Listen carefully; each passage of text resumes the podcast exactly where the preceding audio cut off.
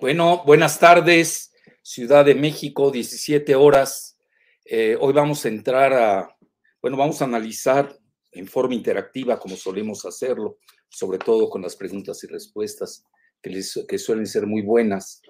El, eh, pues un tema que va a marcar parte de la época en la que se está viviendo con el conflicto en Ucrania y le titulé Caos Global y Tormenta Perfecta hacia un nuevo orden petrolero mundial. Les quiero recordar que en mil, en, a ver, 1986,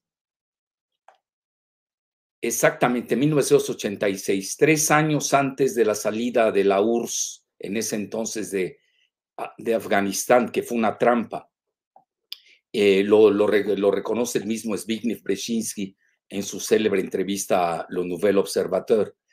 Y eh, pues obviamente antes de la disolución de la URSS, de la caída del muro de Berlín, eh, la caída del muro de Berlín también fue ese año, 1989, y 1991 la disolución de la URSS. Bueno, en 1986, Estados Unidos y Arabia Saudita, eso lo dice el gran economista de Asuntos Petroleros, Verleger, con V, Verleger, G-U-E-R, eh, eh, pues se coludieron y bajaron el precio del barril a 8 dólares.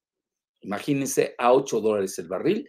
Y ahí se puede decir que sin los ingresos, la URSS empezó a tener serios problemas y muchos eh, determinan que ese quizás, esa fue quizás el, quizás fue el inicio del fin de la URSS. Bueno, hoy lo estamos viviendo al revés. En lugar de que baje el precio del petróleo, pues se ha disparado, incluso llegó a hasta las alturas de 140. Hoy anda, dependiendo, ya saben que la mezcla West Intermediate Texas es más barata, la del Brent, ahí en el Mar del Norte, entre Gran Bretaña y Noruega, anda en 104 aproximadamente. Eso cualquiera lo puede googlear, no tiene nada de ciencia. Entonces, Hoy es al revés, hoy se teme incluso que eh, Rusia, ya la, heredera del imperio disuelto de la URSS, puede cerrar eh, la llave del petróleo y del gas y llevarlo, bueno, sobre todo del petróleo y llevarlo, eh, es un escenario, en esto no hay certeza, pero ellos lo dicen, hasta 300 dólares el barril.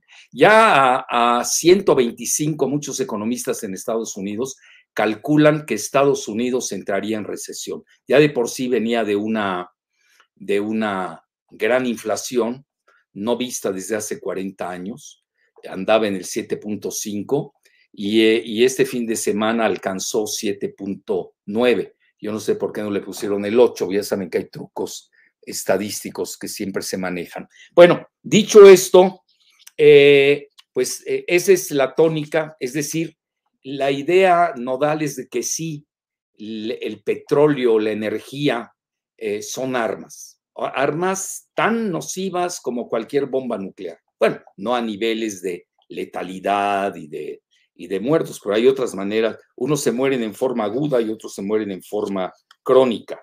Eh, van a haber muchos, no, quiero ser muy dramático, me voy a confinar a, lo, a los datos duros.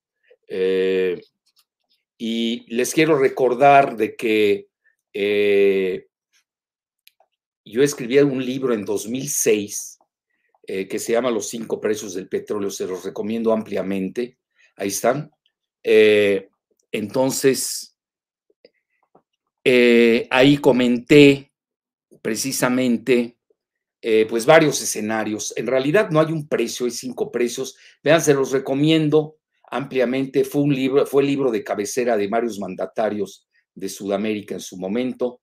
Tengo entendido, ahorita nos va a decir Giselita si sí o no, que está en, eh, lo tengo ya gratuito en mi portal, aquellos que, aquellos que lo quieran eh, consultar. Yo, yo manejaría que el precio que está en juego es el precio geopolítico, porque hay un precio financiero, hay un precio económico, hay un precio desinformativo.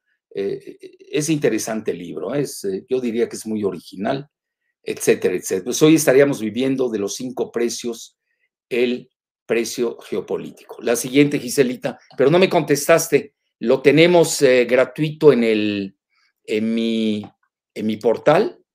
Sí. ¿Sí está ahí? Ah, bueno, ahí pueden entrar y lo consultan. Gracias. El que sigue, Giselita. Bueno, vean, yo lo que hice, eh, eh, me fui, vean, es muy conocido, el, sobre todo en, en Occidente, México, guste o disguste, formamos parte del, del concepto geoeconómico de Norteamérica. Además, eh, pues tenemos un tratado México, Estados Unidos, Canadá. Entonces, no tenemos mucho margen de maniobra, esa es la realidad. Entonces, este, eh, entonces pero me, eh, ya aquí predomina el punto de vista estadounidense y anglosajón y hasta israelí. por eso, además de consultar las fuentes ad hoc, eh, eh, estuve consultando a, la prensa de la India, que por cierto está importando petróleo, le está costando mucho esta, esta situación, que todos ya hablan de una nueva era, y, también a los chinos, que no hay que dejarlos de lado. ¿eh? Bueno, ahorita abundaremos en eso. Entonces vean The Indian Express. A ver, Giselita, ¿esto era The Indian Express o era de The Economic Times? Era The Indian Express, ¿no? Bueno, entonces, eh, yo recibo, yo siempre consulto la prensa de la India, se los digo, yo he estado seis veces en la India, la conozco muy bien, y, obviamente esto llevó eh, a choques masivos en los mercados de energía de Europa, y conforme la situación escala, la incertidumbre eh, probablemente alimente todavía más, todavía más las interrupciones. Y vean, también existe el potencial de que Rusia corte el abastecimiento. Y por eso eh, eh, eh, ahora todavía siguen de, mm, hasta cierto punto, hay mucha imprecisión en general en muchos lados. continúa ah, el abasto de los gasoductos y oleoductos. Entonces, Europa, lo sigue comentando The Indian Express, es el principal mercado para las exportaciones de energía y a su vez es la principal fuente de ingresos de Rusia. Entonces, ellos mantienen una relación mutuamente dependiente. Y las sanciones de Occidente han rebasado por mucho el sector energético de Rusia y han caído o han eh, desembocado en una paradoja en la cual Europa parece al borde del precipicio de una guerra con el Kremlin, mientras continúa a comerciar, a comerciar, con, a comerciar con el Kremlin en los principales eh, mercados de commodities o de materias primas. La siguiente, Giselita. Bueno, está, esto está muy fresco, salió el 9 de marzo, ¿eh? así que los tengo al día. Bueno, síguele. ¿Sí? Bueno, ahí tienen ustedes estos son eh, de dónde importa la Unión Europea el gas natural. Eh, es ampliamente sabido. Vean, nada más de Rusia, del gas, eh, el petróleo anda en 30 más o menos, en 41.1%. De Noruega, el 16.2%. De Argelia, 7.6%. De Qatar, 5.2% y de otros lugares casi el 30%. Bueno, aquí hago un paréntesis. Vean, cuando se propinaron las sanciones de parte de Biden, lo primero que comentaron era de que iban a conseguirle a Europa otras fuentes. Vean bien de nueva cuenta el esquema. Y dijeron, Qatar es la que va a abastecer. Entonces, vean, Qatar prácticamente pues no, da, no, no envía nada. 5.2%, mucho menos que Argelia, que Argelia además abastece a, España principalmente. Eh, eh, eh, y entonces salió, salieron los cataríes a decir, oigan, no estén desinformando porque yo no tengo suficiente gas para abastecer y sustituir el mercado del gas de Rusia. Este, este, es muy importante este, es esta diapositiva. Su fuente es Eurostat. Bueno, la siguiente. Bueno, y aquí tienen ustedes cómo consume energía Europa. Eh, Esto sale, eh, lo publica eh, British Petroleum, es la revisión estadística de la energía mundial. Entonces, vean, el, petróleo ha bajado de 50 a aproximadamente, yo diría, 37, 38, por ahí. El gas al revés ha subido, porque acuérdense que por la cuestión esta de la, el cambio energético, pues empezó a subir mucho el gas y ahí Rusia es una potencia gasera, eh, subió, véanlo, eh, viene desde 1965 al 2020, pues ha subido a más del, yo diría al 25%. Y luego el carbón, pues sí, sí cayó. Incluso la paradoja cuando la Unión Europea se forma con seis países, entre ellos Francia y Alemania, se hace bajo la égida del, del carbón. Y obviamente el carbón ha disminuido, pero hoy está repuntando de nueva cuenta porque hay que buscar como sea fuentes alternativas. Y ahí tienen ustedes eh, los renovables, han, han, aumentado ligeramente, no crean que es la gran cosa. Aquí lo estamos viendo del qué, del 5 al a un, eh, a ver, estoy viendo bien, a un 18, no es nada del otro mundo, todavía sigue siendo el petróleo y el gas, siguen siendo los principales, bueno, incluso el carbón sigue siendo mayor al, a las renovables. Y lo nuclear se ha mantenido, aunque Alemania lo ha bajado sustancialmente. Francia es una potencia en energía nuclear, eh, la principal de Europa. También lo era Ucrania, gran parte de sus plantas eléctricas provenían de ahí. Bueno, ahí tienen ustedes. Es bueno que tengan este esquema para que vean que no es tan fácil sustituir de un día al otro el abastecimiento previo. Bueno, la siguiente. ¿Cuál tienes, Giselita? Bueno, ahí tienen ustedes, son los gasoductos que teóricamente también en los últimos 30 días, me llama la atención que hayan puesto el Nord Stream en primer lugar. Yo creo que es más teórico, porque ya lo, bueno, nunca arrancó, ¿eh? eh, eh y aunque ya estaba aprobado, no sé qué tanto ya empezó a fluir ahí el, el, el, gasoducto del Nord Stream 2, pero lo que es el, bueno, yo creo que se han de referir, esa es mi muy humilde opinión, al Nord Stream 1, no al Nord Stream 2, al 1. Entonces sí tiene sentido y vean ustedes cómo es el que eh, ese gasoducto del Nord Stream 1 que evita a, a Ucrania, es decir, la guerra con Ucrania ahí viene desde antes. Lo que pasa es que tiene muchas aristas y variantes.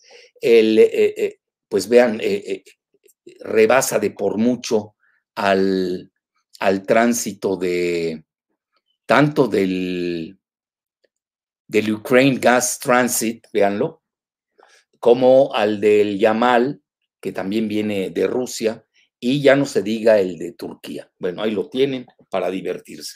Ya el, Nord Stream 2 lo tiene frenado y aparentemente cancelado. Ya hasta quebró la empresa. ¿eh? Bueno, eh, lo tiene cancelada Alemania. La siguiente, Giselita.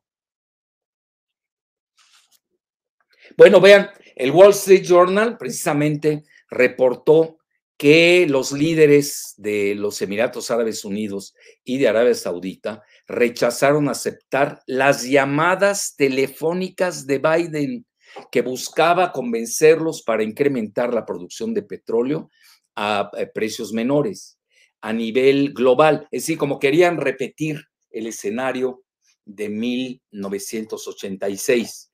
Pues, no, pues ni les contestan el los Emiratos, eh, ¿quién lo puede creer? Eh? pues yo que, he vivido en el Medio Oriente, pues es, es, inusitado esto, ¿no? E inédito. Y eh, porque pues Biden criticó a Arabia Saudita de ser un país paria, pues ahorita se la están cobrando.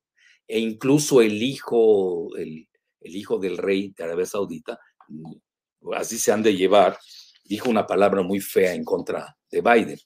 Entonces, eh, sobre todo quieren disminuir el precio para los mercados europeos que están pagando ahorita esa factura de la elevación, del incremento brutal de los precios del petróleo. Bueno, la siguiente, por favor. Bueno, y vean, esta es de Economic Times, es de India. Es muy interesante, porque aquí eh, eh, eh, Vandana Hari, que es una CEO, Chief Executive Officer de Vanda Insights, comenta de que el conflicto entre los aliados de la OTAN y Rusia el, efecto colateral se va a difundir en todo el mundo. Escuchen bien, no hay rincón que se salve.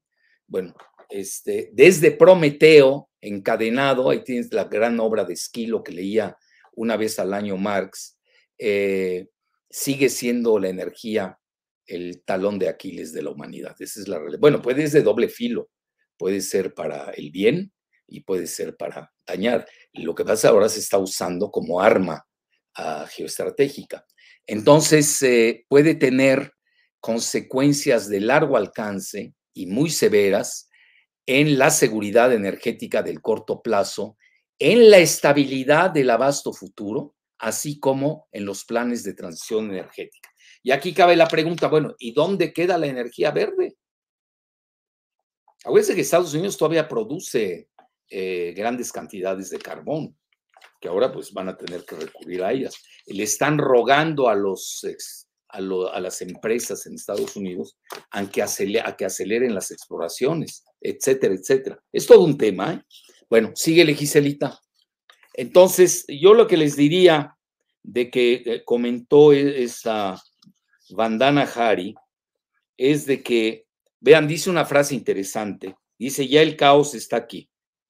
Eh, en Estados Unidos la inflación eh, está creciendo al mayor ritmo en varias décadas y el VIX, así se llama, es el índice del miedo que usa Wall Street para medir la volatilidad esperada en los mercados eh, bursátiles, se ha incrementado más de 80% este año. ¿Escucharon bien? El famoso VIX, que es el índice del miedo, se ha incrementado 80%. Entonces, comenta ella que es una tormenta perfecta en los eventos económicos y geopolíticos. Bueno, ahí lo tienen eh, y, hace una, eh, eh, esta frase es muy interesante, dice ella, en inglés le llaman weaponization, Carlos en weaponization quiere decir de la energía, es decir, usar en forma monstruosa la energía, tanto en los embargos de toma y daca, pues obviamente va a dejar eh, en las importaciones, en las exportaciones, comenta ella que dejarán heridas profundas. Bueno, ya las estamos viendo. ¿eh? Y eso se debe a que pues los mercados están altamente interconectados y habla de la India en especial, por eso, bueno, ¿y por qué cité a la India? Tiene 1.300 millones de habitantes, importa petróleo, sobre todo tiene una gran relación con Irán hasta la fecha, y dice, estamos pagando ahorita un precio eh, abrupto, eh, eh, han aumentado los costos del petróleo y de gas en forma también abrupta y, y, ya están más allá del punto de dolor. Fíjense bien, ¿eh? del pain point, del punto de dolor. Entonces aquí viene, dice, y ahí viene el segundo punto. Lo maneja eh, esta eh, escritora del The Economic Times de India y dice, el segundo mayor desafío será en el mundo cómo evitar las amenazas de la estagnación y recesión. Ya les dije, varios economistas en Estados Unidos comentan que más allá de 125 viene una recesión y ya de por sí tenían inflación, entonces el peor de todos los escenarios, una estagnaflación. Entonces, y esto a, pues ya estamos casi a siete meses de las elecciones intermedias en Estados Unidos, pues no eh, se ve muy bien para el Partido Demócrata, que puede sufrir un tsunami, una derrota tipo tsunami de parte del Partido republicano, precisamente eh, por el costo eh, de la energía. Estaba viendo, ya estaba más de 5 dólares el galón en Estados Unidos. Entonces ahí lo tienen. Eh, muchos comentan que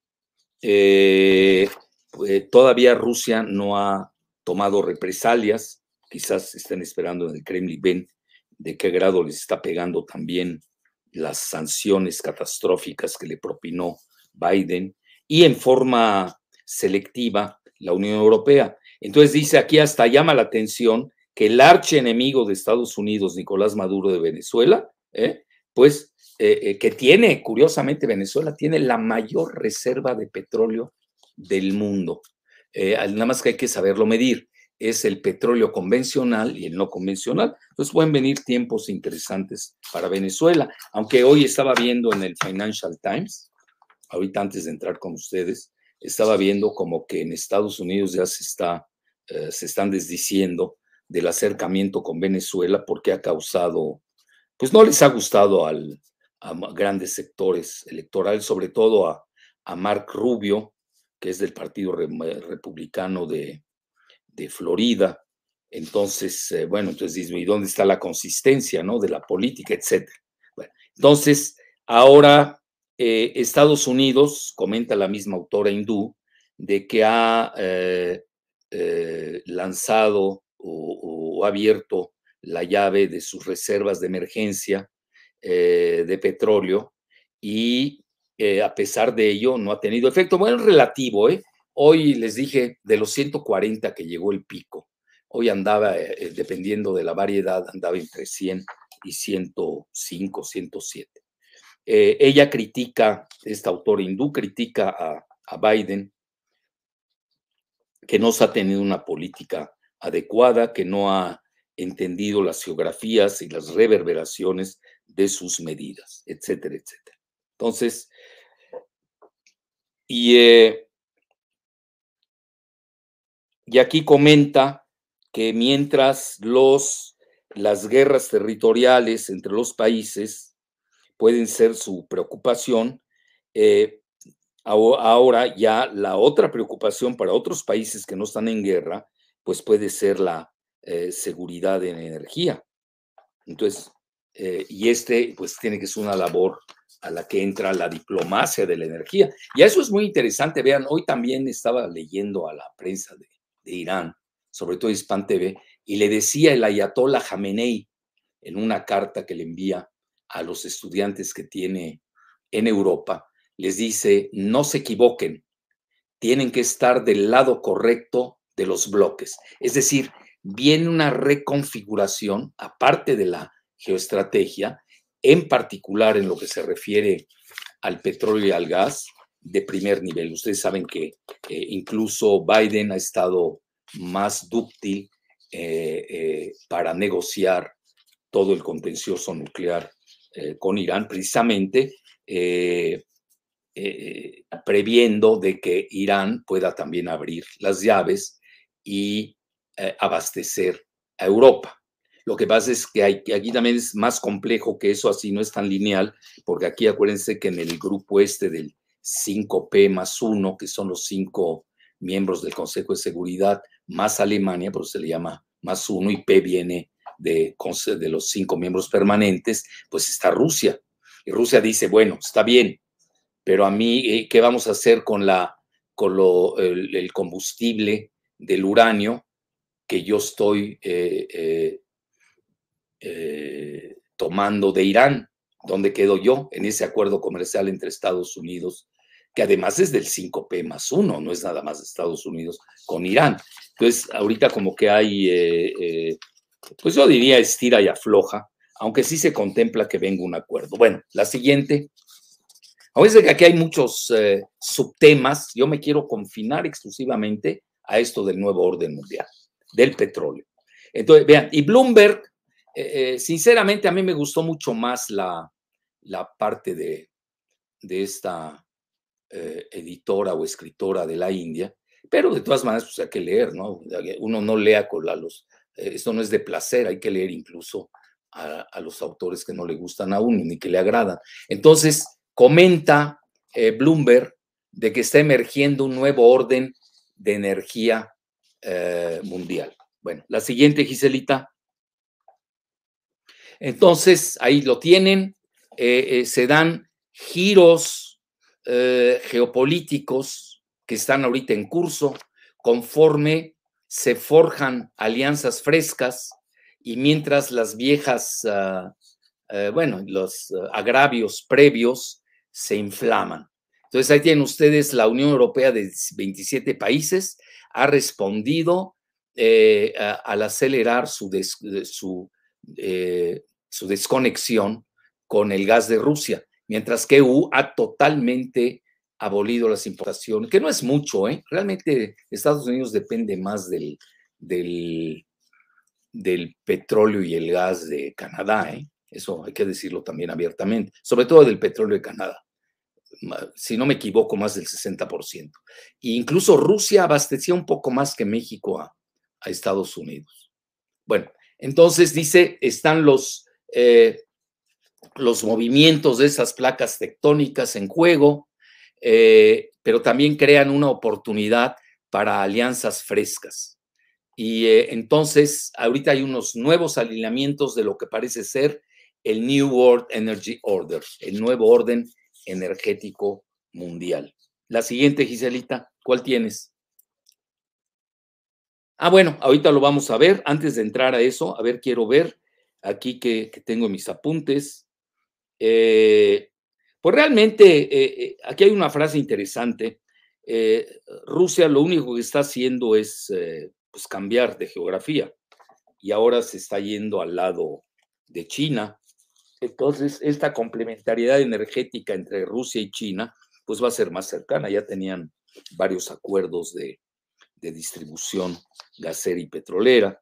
Eh, y, y, sobre todo, eh, comentan que este es el mayor, eh, la mayor reconfiguración del mapa geopolítico y energético en Europa y sobre todo del mundo después del colapso de la Unión Soviética. Vean, era lo que les había comentado. Y aquí hay una frase de Bob McNally, que es presidente de una consultoría con sede en Washington, obviamente tiene su perfil muy sesgado, que se llama Rapid Energy Group, y fue anterior funcionario de, de la Casa Blanca. En Estados Unidos se da mucho eso, que anteriores funcionarios de la Casa Blanca van y luego que concluyen su misión, eh, pues se van a la cuestión privada, porque en Estados Unidos desde siempre han tenido ese binomio público-privado. Tampoco hay que equivocarse mucho ¿eh? en eso. Bueno, entonces dice que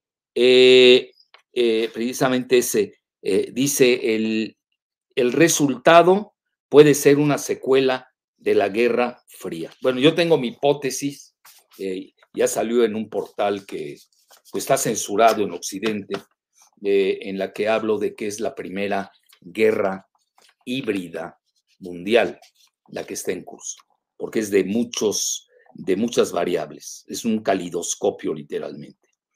Eh, bueno, entonces ahí ustedes tienen, sobre todo a nivel de, de eh, Alemania, pues ya cambiaron su famosa Ostpolitik, ¿se acuerdan que ese era un mantra del Partido Socialdemócrata con Willy Brandt, luego con Helmut Schmidt, luego con el, mismo Gerhard Schröder, etcétera. Incluso lo había respetado hasta la misma Angela Merkel del Partido Conservador Alemán. Y ahora el mismo Scholz, el Olaf Scholz, que es del Partido Socialdemócrata, pues da fin a esta Ostpolitik de su partido.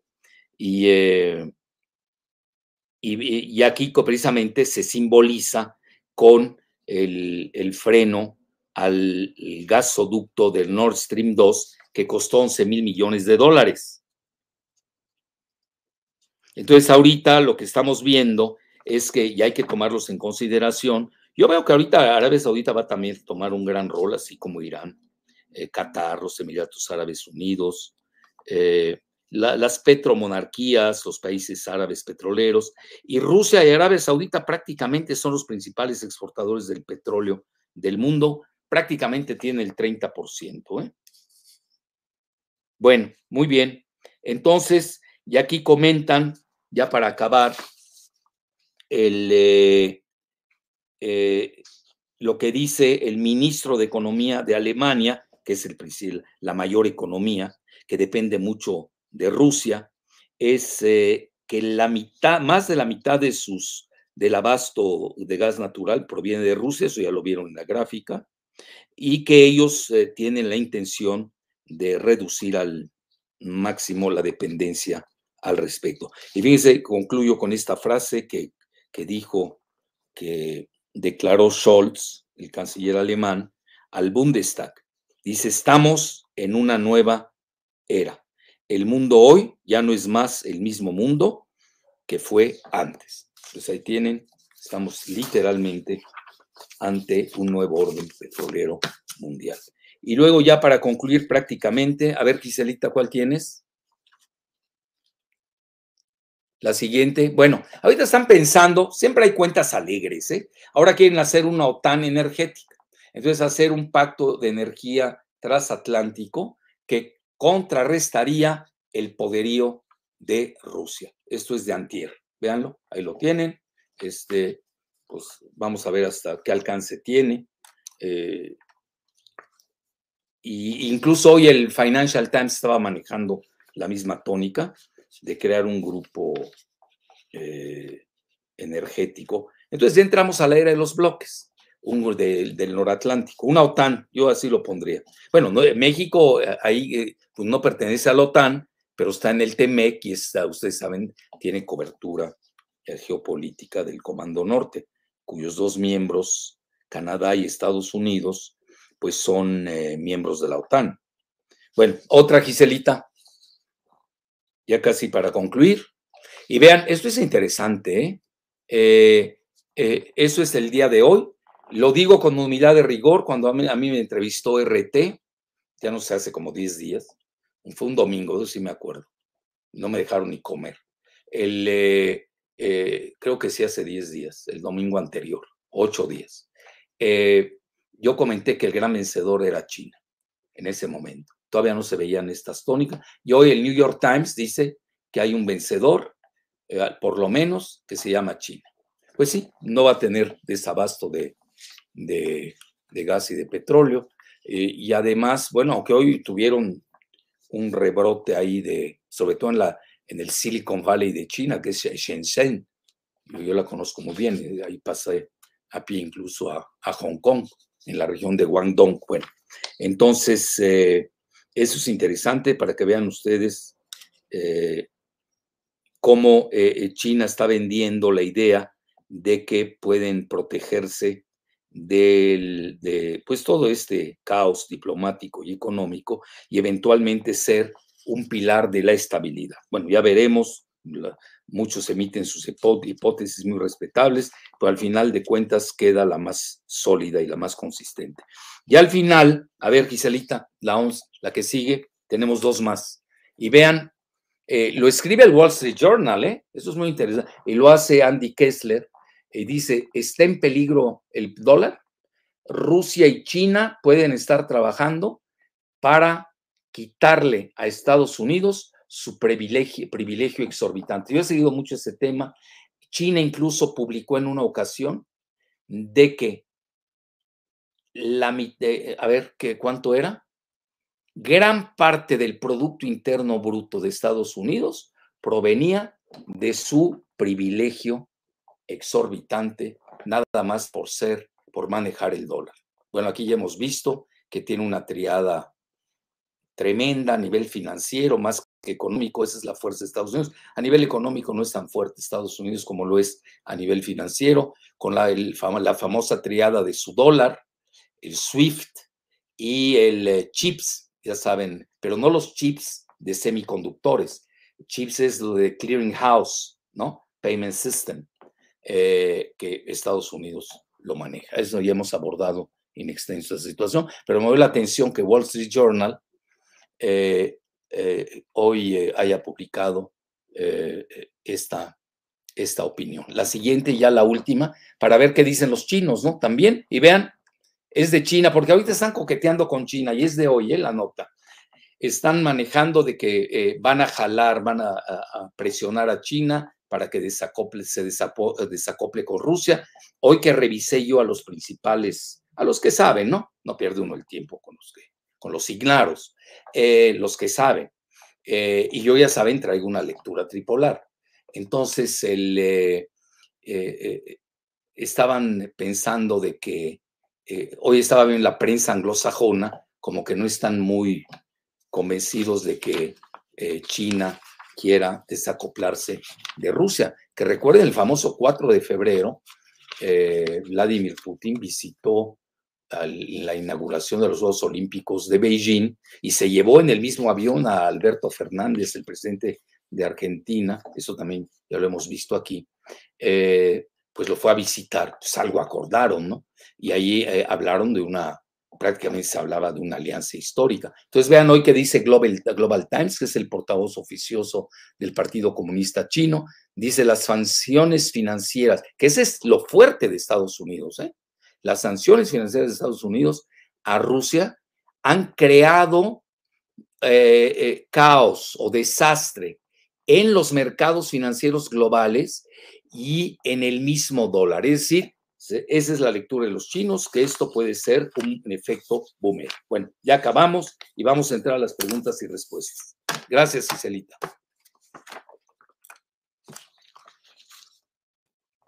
Adelante. Primera pregunta. Mencionan. Doctor Jalife, ¿qué otros países o bloques vislumbra usted como potenciales compradores de los hidrocarburos rusos? De los rusos, el sudeste asiático, lo veo, no todos. Veo a la ASEAN, que están, eh, eh, eh, Rusia, por ejemplo, tiene excelentes relaciones con Vietnam, la India la veo con excelentes relaciones con Rusia, muchos países de, la región.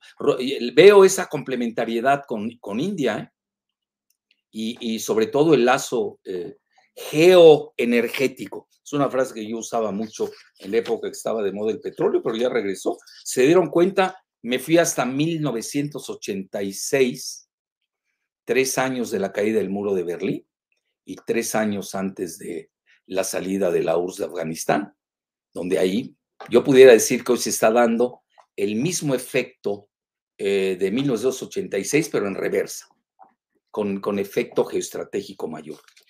Muy bien, sigue otra. Sí, relacionada con esta pregunta, mencionan, doctor Jalife, ¿China es suficiente para reemplazar el comercio que Rusia tiene con Europa? Sí, bueno, China es un gigante, es más, oye, la Unión Europea, digo, perdón, China tiene, es la segunda potencia geoeconómica del planeta. Digo, no hay que tomarla así muy a la ligera. Acuérdense que encabezan el 15 RECEP, el Regional Comprehensive Economic Partnership. Unos van a querer, otros no. Eh, como lo dijo, yo aquí sí eh, eh, veo, lo que pasa es aquí hay que tener mucho cuidado. El enfoque geoeconómico es uno y el enfoque geofinanciero es otro. Donde sin duda Estados Unidos está ganando la partida es en dos rubros. En dos rubros. Uno es en el rubro geofinanciero, pero vamos a ver cuál es el revire de Rusia. Todavía no lo hemos visto. Y el otro, que es más anglosajón, es la, la, guerra de propaganda. Sin duda, la han ganado en Occidente. No así, tampoco hay que irse con la finta. No la están ganando en Asia Central, no la están ganando en África, en muchos países de Latinoamérica tampoco, y tampoco en China. En China, ustedes leen las redes sociales, están con, con Rusia. Y oiga, estamos hablando de 1.400 millones. Lo que pasa, hay que tener mucho cuidado el número de votos, de devotos y de vetos.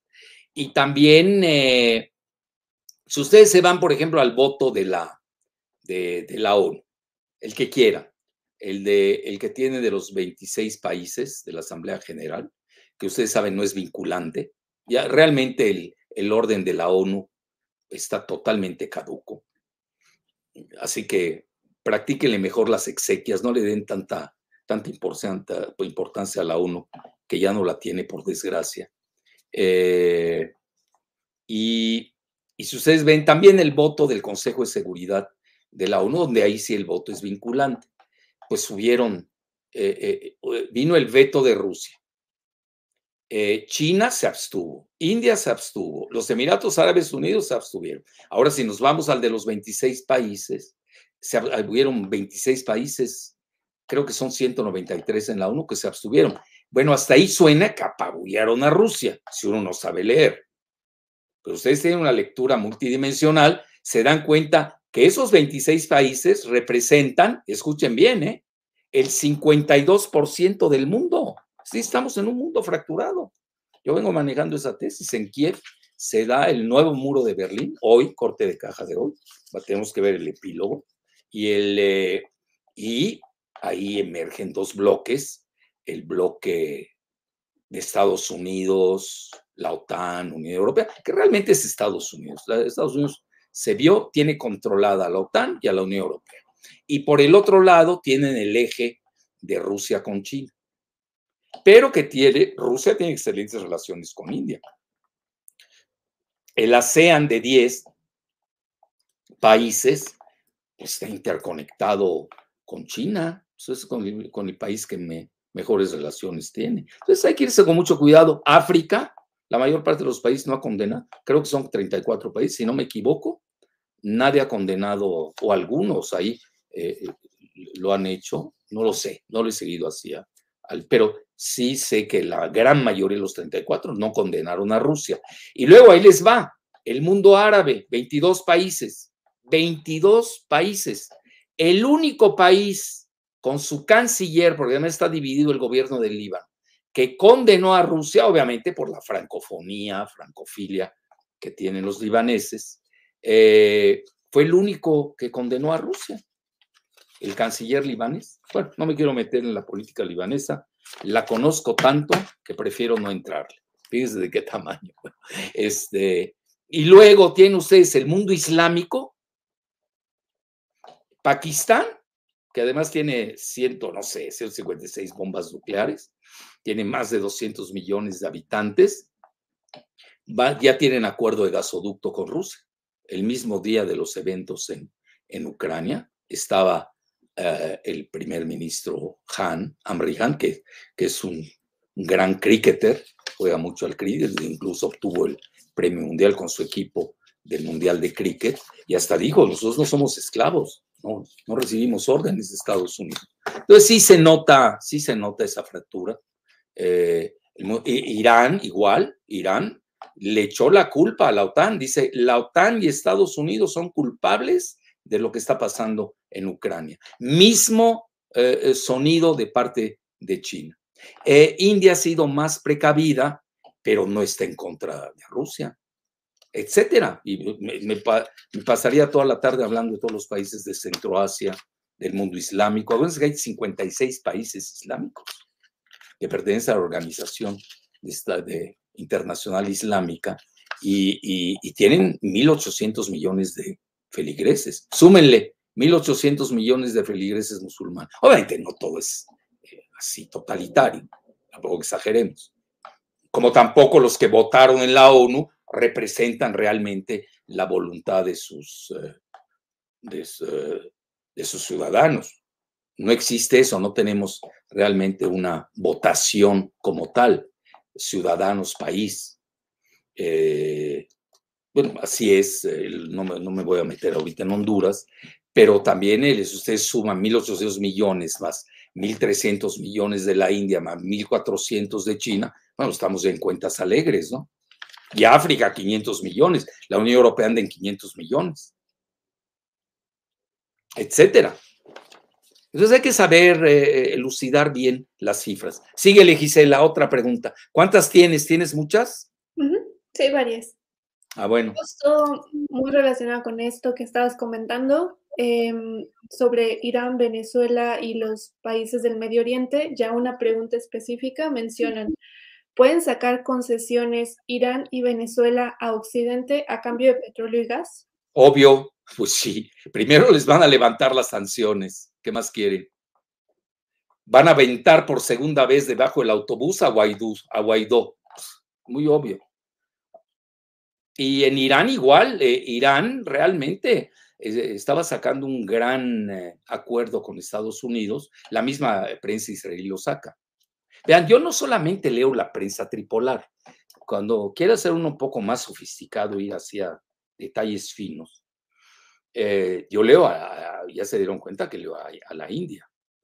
Y ya más sofisticado aún para ver cosas muy finas, pues leo a los israelíes y a los iraníes.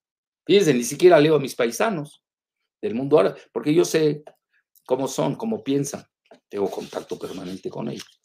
Pero es muy interesante lo de Irán y vean, van a ver ustedes ahí contrastes. Por eso yo les comentaba, siempre lo he comentado, no hay como el pensamiento dialéctico. y multidimensional. El método les va a dar la respuesta. Ustedes mismos van a sacar su conclusión. Bueno, la siguiente. Siguiente pregunta, está relacionada a Europa.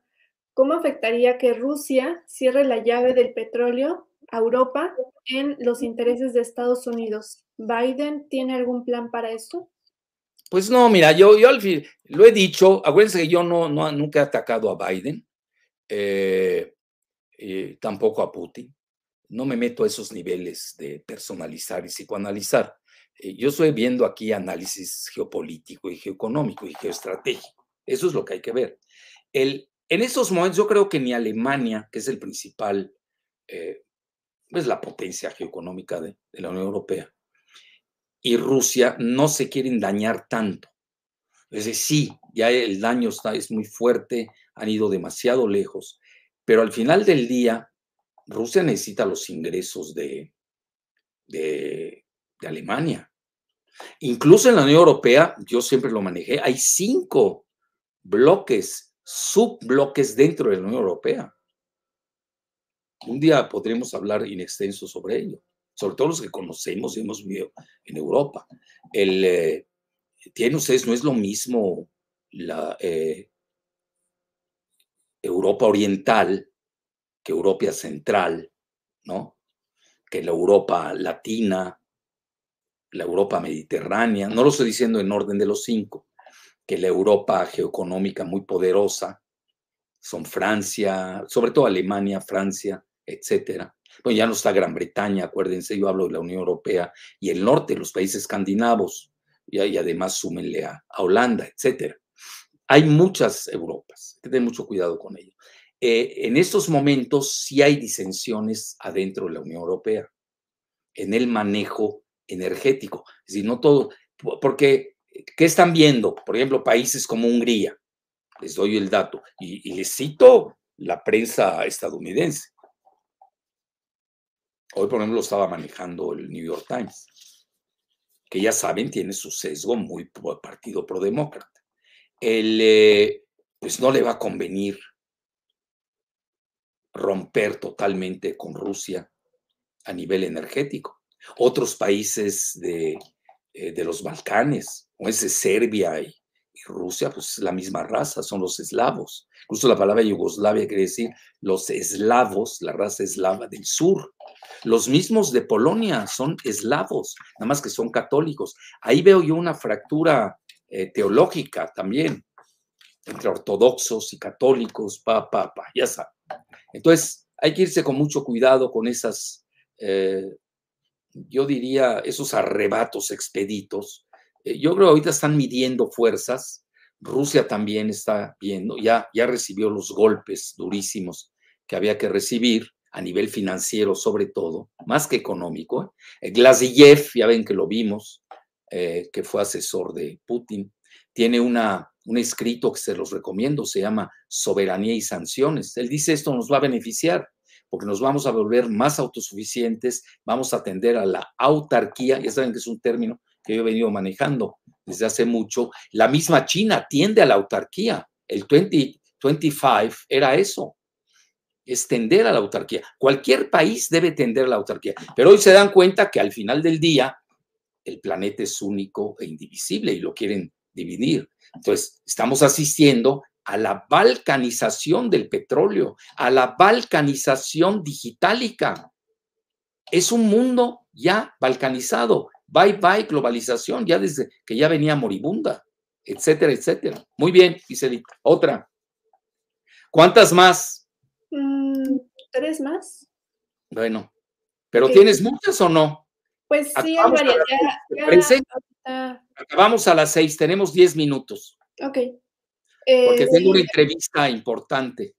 Siguiente pregunta. Gracias. Europa, por esta presión energética, ¿se podría ver obligada a volver con Rusia o con sus relaciones con Rusia a quitar las sanciones? Ya la veo muy difícil, ya se moralizó el discurso ya se ideologizó. Bueno, yo siempre lo comenté, ahorita que estaba diciendo, no acabé la frase de Biden, que yo no lo critico a nivel personal. Aquí es de políticas. ¿Juegas bien o juegas mal? El, eh, pues por lo que estamos viendo con la OTAN y la Unión Europea, van a combatir, incluso lo escrito, no me, no me desdigo, eh, van a combatir hasta el último soldado ucraniano. Muchos hablan de que incluso están usando a Ucrania como carne de cañón. No me quiero meter en esa dimensión porque ya es muy moralista. Y ya saben que desgraciadamente eh, los más inmorales suelen ser moralistas. Entonces tampoco me quiero meter ese ámbito de, y menos en la geopolítica, donde ahí pues no hay moralidad que valga. Ahí, son, ahí lo que pesa es la geografía, los recursos y punto. Muy bien, otra. Bueno, esta es muy recurrente en el chat. Em, la condenso en una sola pregunta. Em, Biden entonces va a revertir sus políticas energéticas de energías renovables y muy centrada con lo mismo. ¿Esta crisis no le favorece más a las políticas de Trump? Bueno, mira, sí, aparentemente. Eh, la energía verde, ¿dónde queda en esto? Yo, vean, quiero ser eh, muy precavido. Aunque se ven las tendencias, ¿eh? en lo macro se ven fuertemente las tendencias. Pero no me quiero meter a lo micro porque los países tienen que hacer ajustes. Quizás unos se valgan, hoy los que son partidarios de la energía verde dicen, pues ahora es el momento de hacerlo o nunca. Oye, Estados Unidos quizás lo pueda hacer, no lo sé. Habría que ver ahí, hacer un recuento, porque es muy fácil sustituir el 7% de importación de Rusia que ellos tienen, pero no, lo, no, no es lo mismo con Alemania que importa el 40% de gas de Rusia. Entonces ahí hay un desfase en la sustitución de importaciones y de energía. Ten mucho cuidado. Eh, yo estaba leyendo hoy a los apologistas de la energía verde, hablan de una, lo que manejan mucho los alemanes, ¿no? La palabra pause, ¿no? Es una, está detenida. Pero no, sí, pero puede ser una pausa de 10 años. ¿Quién nos dice que va a durar menos? No sabemos cuánto va a durar la, el conflicto en Ucrania. Puede ser eh, Estados Unidos, por lo que dicen la prensa de, China, eh, le conviene un conflicto largo para que se extenúe eh, Rusia tipo Afganistán. Vean, Estados Unidos es muy claro, ya lo dijeron sus grandes estrategas, ¿para qué perdemos el tiempo? Ellos tienen un cuádruple abortaje, cuádruple, aparte las sanciones catastróficas, así. Abiertamente lo dijo Victoria Nuland, que ahora está en el ojo del huracán debido al descubrimiento de 30 instalaciones de armas biológicas en, en, Ucrania, que es todo un escándalo. Yo escribí al respecto ayer en la jornada, aquellos que lo quieran ver, ahí lo tienen. No, no me quiero desviar del tema nodal, pero sí les quiero decir cuáles son las matrices operativas de los que están pensando en el Partido Demócrata. Entonces, una es Victoria Nuland, que dice, aquí nosotros nos vamos con todo para ganar geoestratégicamente. Es decir, estamos buscando una derrota geoestratégica de Rusia. ¿Ya más claro? No puede haber. Ahí está en el Washington Post, lo que los quieran ver, en su comparecencia ante el, Senado en Estados Unidos. Esa es una opción. Esa ha sido la más dura. Este, bueno, también la otra a nivel humano. Lindsey Graham, que es el senador muy influyente y es republicano. Hay que asesinar a Putin. Y ya es una tónica constante, etcétera, etcétera. Luego, a nivel de Hillary Clinton, dice, hay que empantanar a Rusia y hacerle lo mismo que pasó en Afganistán. Es decir, que lleguen yihadistas de Al Qaeda. Luego me la platican, ¿eh? Y abiertamente lo comentó Hillary Clinton. Y en tercer lugar, Baby Bush salió ahí a despotricar contra Putin a nivel personal, personalizó demasiado su opinión. La salto, pues no viene al caso, porque si no, se le va a ir también la yugular a Baby Bush, que tiene la casa de vidrio. No le quiero recordar imágenes que tiene él en la playa en Acapulco, donde estaba totalmente tirado. Bueno, eh, no me voy a meter ese nivel personal, me voy a ir a las cosas fuertes, duras de geoestrategia. Pero dice algo interesante, nos conviene acercarnos a China para ya acabar con Rusia. Así, ¿eh? en esos términos. Bueno, eso es a nivel de ellos, de lo que están planteando. Creo que había un, ¿qué dije? Tres, ¿no? Bueno, y hay, otro más que yo le agregaría, George Soros. George Soros acaba de decir, es, el, es una guerra civilizatoria y tenemos que acabar con Rusia y con China, abiertamente. Bueno, ¿qué más quieren? Ya, ahí tienen muy claro lo que dicen eh, eh, Victoria Nuland, lo que dice Lindsey Graham, lo que dice Hillary Clinton y lo que dice Baby Bush. No crean que es tan eh, dispar de la política de, Biden. Ahí, están los cuatro de Estados Unidos. Y el eh, que es eh, israelí, húngaro, estadounidense, George Soros, pues habla abiertamente de que es una guerra civilizatoria de, de del mundo libre occidental, papá, ya se sabe, la, la tonata, y la sonata eh, globalista eh, de que es contra China y Rusia. ¿Por qué? Porque se ve que eh, China no está cediendo a las presiones para abandonar a, Rusia. Corte de caja de hoy. Muy bien. Una más y listo, Giselita. La última pregunta. ¿Quieres?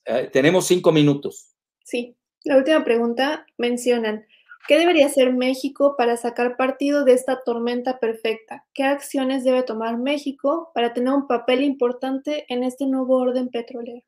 We have no option. Así de fácil. Eh, yo creo que sería bueno hacer un video. Eh, eh, ¿Cómo le va a ir a México? Vean, yo tuve una conferencia con el Partido del Trabajo. No me acuerdo cuándo fue, Gise, miércoles o jueves. Mm, miércoles que, por cierto gustó mucho, eh, lo digo con humildad de rigor. Eh, y ahí estábamos analizando, etcétera, con el pleno del Consejo Comité del, del Partido del Trabajo, que recuerdo forma parte de la 4T. Aunque yo soy cofundador de Morena, pues yo, dialogo, dialogo con todos los partidos, en general. Entonces, el, eh, tenemos que sacar bien la cuenta. Vean, en esos momentos a nosotros nos va a ir bien del lado petrolero. De lo que estamos, eh, es fácil hacer esas cuentas. Yo nada más les dejo los headlines, ¿no? Los encabezados. Y ya luego haremos un video especial. Yo creo que sí hay que hacerlo, ¿no, Gise? Si no lo hacemos este lunes, pues tenemos que hablar de los alimentos. Es decir, cómo la cuestión de los alimentos también está impactando ¿eh? en el mundo, que eso no se está manejando mucho. Ya antes de la cuestión de Ucrania, que es una potencia agrícola, igual que Rusia, pero también Estados Unidos es una potencia agrícola. China no. China tiene que importar alimentos. Entonces, todos tienen vulnerabilidades. Entonces, a lo que quiero llegar es de que, ¿cómo podemos hacer eh, metodológicamente las cuentas? México, ¿cuánto está eh, eh, extrayendo de petróleo? Sacamos, no sé, millón y medio, no sé cuánto se queda en México. Lo estamos usando, incluso subsidiado para lo demás. Luego, de eso, ¿cuánto exportamos? Bueno, y ahí multiplicas, no tiene mayor ciencia. ¿A cuánto está la cotización? Obviamente lo va a estar haciendo diario. Al menos que seas agente de bolsa, entonces ya es otro tema. Pero si uno este, es analista, de, está viendo pues, el promedio mensual y anual, etcétera, entonces ahí sacamos cuánto va a ser la ganancia. Obviamente va a ser un maná para México. Que de por, que de por sí, se los digo, eh, y lo tengo que decir abiertamente, eh, cuando yo me encontré con Humberto Mayans, que fue secretario de gobierno de, de Tabasco, y ahora forma parte de la Comisión de Energía o de Hidrocarburos, creo que se llama, etcétera. Creo que me lo dijo hace medio año o más, ¿eh? No sé, ahí me recordarás, Humberto este Humberto me dice, se va el precio del barril a 100. No supe en qué se basó, no discutí con él, nada más intercambiamos, nos respetamos mutuamente a nivel de cuestiones internacionales, pero sí me dijo lo de 100 dólares el barril. No, seguramente de tener estudios, Es una gente muy seria él. Entonces, eh, ya antes de la cuestión de Ucrania, esto es importante tenerlo. Entonces, y antes eh, incluso días antes ya estaba a 100 dólares el barril.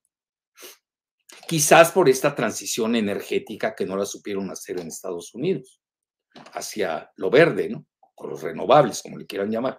Entonces, eh, entonces ahí sacan su multiplicación y van a tener un maná, obviamente.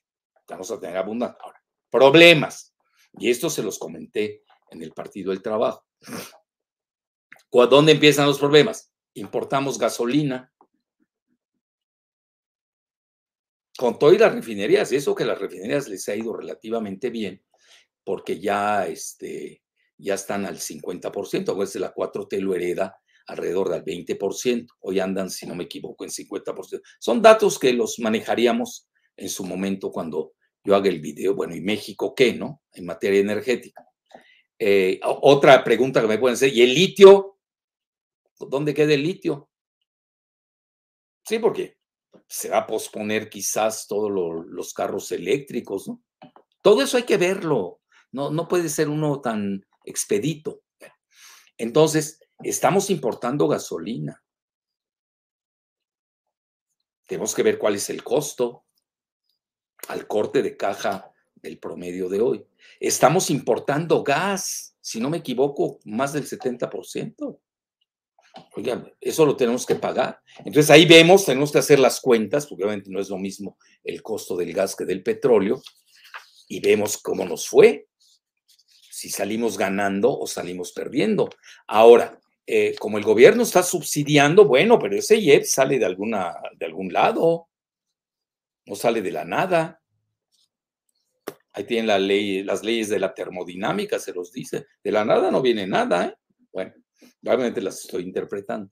Entonces, hagamos bien las cuentas y vemos si ganamos o perdemos. Bueno, obviamente que es, un, eh, es una bendición que México tenga petróleo. Imaginémonos lo contrario, como la India, están pegando de gritos, que no tengamos petróleo. Ahí luego se las platico. Ahí luego se las platico. Entonces, saquemos bien las cuentas y yo al final hasta se los comenté a nuestros amigos del PT, que si salimos empatados en la cuenta entre exportar nuestro petróleo, no pagar importación de petróleo, que ya es ganancia también, aunque lo estemos subsidiando. Pero obviamente eso tiene que venir de otro lado. Alguien va a decir, bueno, es que tenemos el talón de Aquiles de los alimentos. También es cierto. Hay que verlo. Es decir, yo no lo vería en forma reduccionista, lo vería en su conjunto, eh, alimentos y petróleo, que van de la mano, a veces nos olvida, o es de los fertilizantes. Los fertilizantes provienen precisamente de los hidrocarburos y se requieren para la cuestión agrícola. Todo eso hay que verlo en su conjunto. Hay que verlo también detallado, es decir, petróleo, luego alimentos, sí, pero hay que verlo en su conjunto. Y luego ya veríamos cuánto nos está costando esta importación tremenda de gasolinas y también la del gas. Y hablamos. Entonces, mi conclusión fue que si salimos empatados, vamos de gane. Así de ese tamaño. Bueno, un placer. Hasta la próxima.